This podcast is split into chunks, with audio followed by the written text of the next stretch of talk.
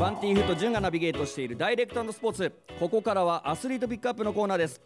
今回のスペシャルゲストは先週に引き続きアメリカンフットボール名古屋サイクロンズのディフェンスバック栗山直也選手です。よろしくお願いいたします。よろしくお願いします。栗山選手先週ありがとうございました。こちらこそありがとうございました。もう今週もよろしくお願いいたします。ということでこのアメリカンフットボールについてもう少しちょっと深くお聞きしたいんですけども一般的に見てこうなんかルールが難しそうなイメージがちょっとあるんですけども今週はですねこのアメリカンフットボールの基本について教えていただきたいということでまずですね、はい、もう本当初歩の初歩でアメリカンフットボールというのは何対何でやるんですか？アメリカンフットボールは11対11でやるようなスポーツになってます。あ11対11ということはもうサッカーと一緒ですね。あそうです。サッカーと一緒です。ああなるほどなるほど。なんかもう少し多いのかなと思って。ラグビーとかって15対15とかあったりとかしますよね。そうですね。15対15です。このコートっていうのはラグビーとアメリカンフットボールの大きさって一緒なんですか？ラグビーより若干アメリカンフットボールが小さいです。うん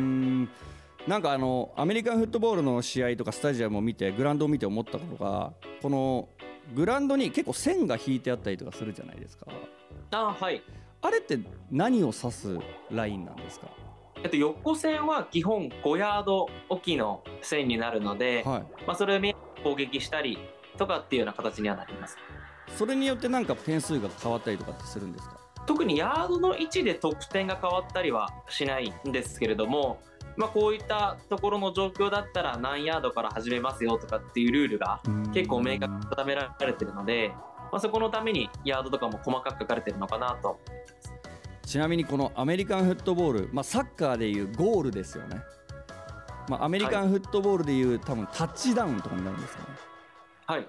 タッチダウンを1回するごとにこの点数っていうのは何点入るんですか？タッチダウンをすると6点入りますあじゃあもう一気に6点入るわけですね。そうですね。そこからなんか加点されるとかっていうのはあるんですか？それラグビーと同じように、まあ、キックもしくはプレーが選択できましてキックで入れると1点が6点にプラスされて7点、はい、ただプレーをするとプレーをしてその後また成功すると2点加算されるので8点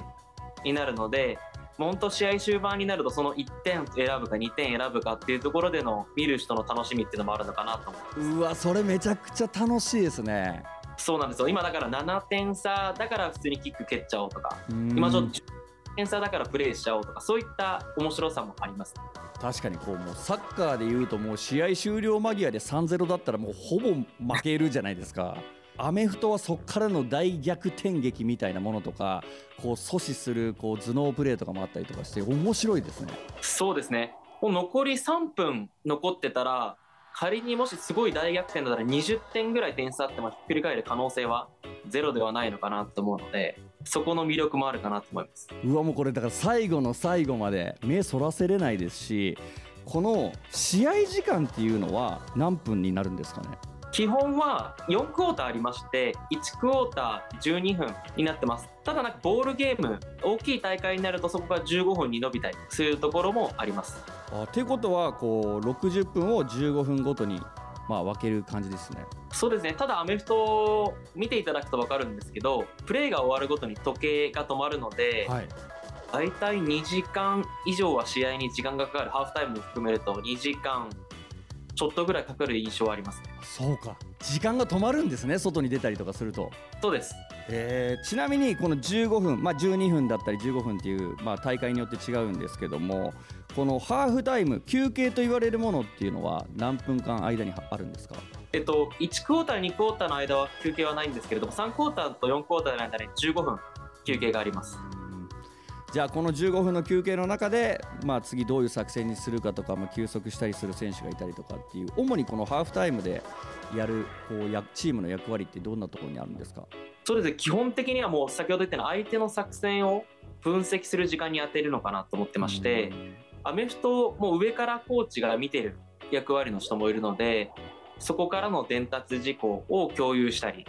あとは相手がこういうプレーやってくるからこう変えようっていうのの共有時間にハーフタイムがかなり当ててます。いやでも本と深いな。先週もですねこの栗山選手のポジションが、まあ、ディフェンスバックという、まあ、役割とかをあの教えていただいたんですけど、まあ、栗山選手が言うにはディフェンスバックというのはもう最後のこう守備の要と。いうお話をお聞かせいただいたんですけどもこのディフェンスバック以外にはどんなポジションがあるんですか？この11人にどんな役割が与えられてるんですか？そうですね、えっと、11人って言ったんですけれども、えっと、オフェンスとディフェンスがありまして私はディフェンスになるのであのオフェンスはもう本当にやったことないんですけれども、はい、まあ、まずオフェンスにはクォーターバック皆さんが言ってるようなボールを投げるポジション。あとはそれを取るレシーバーっていうポジションあとあのアイシールド21でいうような走るのがめちゃめちゃ速い人があるようなランニングバックあとはあの ICU20 で栗田とかっていうあの大きいラインの人たちがいます。でも本当今聞いてこのクォーターバックっていうのはもうど素人の僕でも聞いたことがあるワードで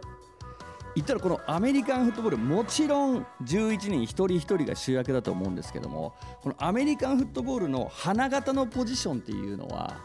どのポジションになるんですか、いや間違いなくクォーターバックだと思います。こうボールを投げて。そうですね。ボールを投げるのもそうですし逆にさっき言った走る人にもボールをその人から渡さなきゃいけないので本当に試合の肝になっているポジションです。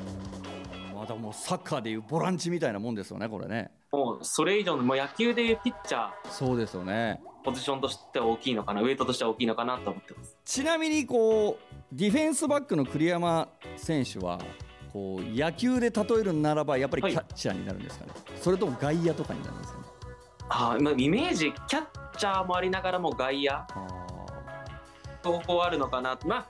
ディフェンスっていうとサッカーでいうキーパーとかにもちょっと近いのかなとまあ、そうですね。だからもうめちゃくちゃこのディフェンスバックって重要なポジションなんだなっていうのをこの2週にわたってこうお話を聞かせていただいて思ったんですけども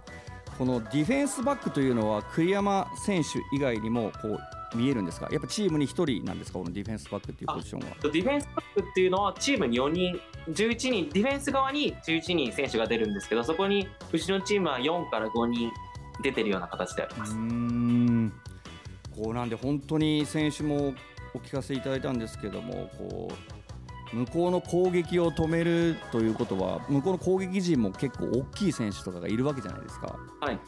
こう大きい選手を止めるためにはフィジカルコンタクトで当たりにいかないといけない部分もあると思うんですけども栗山選手が止めるコツみたいなものってあったりとかするんですか？コツとしてはまあビビらないこと、うん、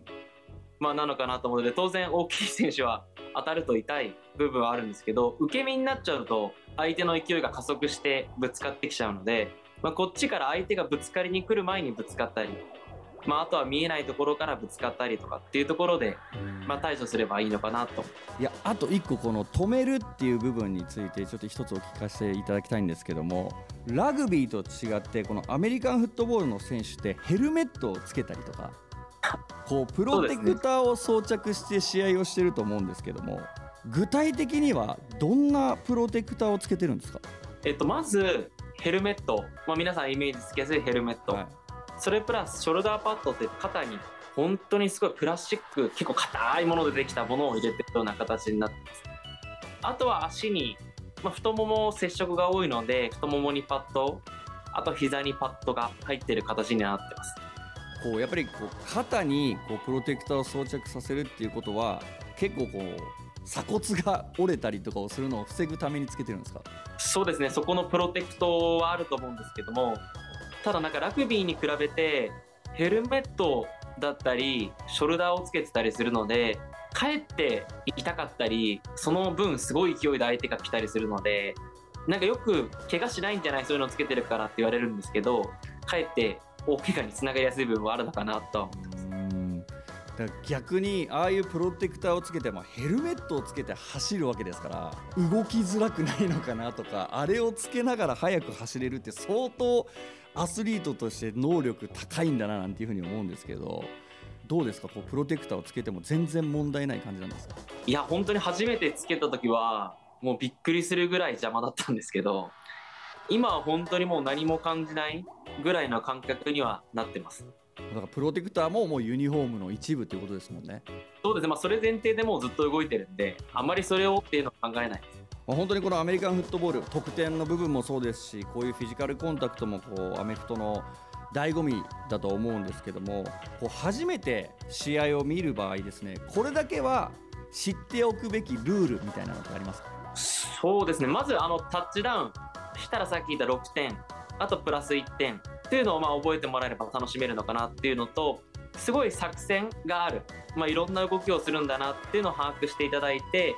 まあ、その上で人と人のとのぶつかり合い、まあ、格闘技に近い部分迫力っていうのを楽しんでもらえれば試合も確実に楽しめると思います。まあでも本当に選手はアドレナリン出まくってるかもしれないですけどこの見てる人たちもアドレナリンが出るこう興奮できる試合が多いですよねアメリカンフットボールは。そうですねぶつかりとかを感じられるので、うん、本当にそこの迫力だったりは感じてもらえるかなと思います。いやもうてことはこれやっぱりこうテレビであったりこうスマホパソコンで見るよりも現場というかライブというかこうスタジアムに来てアメリカンフットボールを見てもらったらまたこの興奮度も違いますよね。いやそれは間違いないと思います。そうですよね。もうだからもう近いところで言うと名古屋サイクロンズはですね明日ですよ明日11月26日土曜日にですね丸安岡崎龍北スタジアムで富士フィルムミネルヴァ AFC と対戦ということでもうこれもうジッピーのみんなアメフトね気になったらこれ絶対見に行った方がいいですよね。ぜひ来ていただければと思います。そうですよね。もう明日はもうどんな試合になりそうですか？はい。明日はフィジフィルムさんとの試合になるんですけれども前節の勝利の勢いを生かして必ず勝ちたいと思っておりますただ厳しい試合になると思いますので皆さんぜひ応援に足を運んでいただければと思います。よろしくお願いします。いやもうぜひねこれを聞いているジッピーの皆さんもう明日はですね丸安岡崎龍北スタジアムに行きましょう。そしてこの栗山選手のね背番号が37ということで37により注目してねこのアメリカンフットボールの試合見ていただきたいなというふうに思っておりますのでぜひ丸安岡崎龍北スタジアムにお出かけください。栗山選手名古屋サイクロンズとしてのこれからの目標教えてください。X1 スーパーを目標にやっております。今シーズンは叶うことは厳しいんですけれども来シーズンも引き続きその目標に向けて頑張っていきたいと思っております。最後に栗山選手個人としての目標お聞かせください。そうですね。私もあのサイクロンズを X1 スーパーに上げるっていうことの目標はすごく持っております。かつあのお世話になってるヘッドコーチ小林さんを必ず報わせたいと思っているので事実含めて必ず勝利に導きたいと思っております。いやもう本当に明日の最終節絶対勝ちましょう、はいえー、名古屋サイクロンズ栗山選手に関して詳しくは公式サイト SNS でチェックしてください。また栗山選手のインタビューの模様はですね ZIPFM のウェブサイトポッドキャストでも聞けますのでこちらもぜひチェックよろしくお願いいたします。2週にわたって登場いただきましたアスリートピックアップのスペシャルゲストはアメリカンフットボール名古屋サイクロンズの栗山直也選手でした。ありがとうございました。ありがとうございました。